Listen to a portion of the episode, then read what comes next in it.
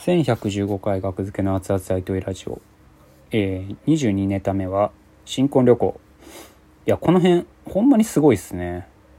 うんもうすごいな。お団子バタフライ吉田弁当道案内炊き出し旅立ちの日に新婚旅行。もういや多分この辺がねもう木田がねそのあれかもうゴッドタンで天才芸人2位だって言われてた頃なんですけど芸人が選ぶこいつは一目を置かれているみたいなやつ。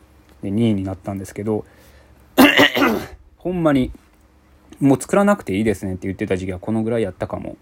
ほんまそんぐらい絶好調でしたねこんぐらいこの時のネタのクオリティというか。うん。こんなネタやってる人おらへんもんな。ほんまに。額付けってめっちゃ面白いですよね。ほんま。ただこの辺のネタがごっそり見れなくなったのはほんまに残念ですね。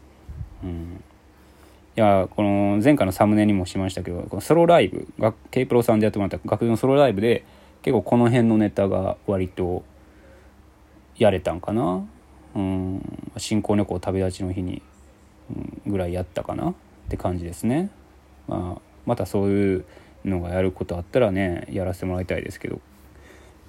新婚旅行のネタそれはそのソロライブで途中で音が止まったんですよね。音が止まったんじゃなくて途中で暗転きっかけが早くて でその後皆さんの手拍子でね続きをやらせてもらったっていう思い出もありますね。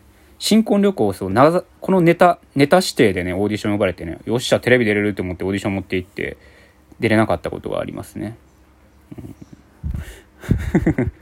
じゃあもうただ出張出張ネタサービスやん。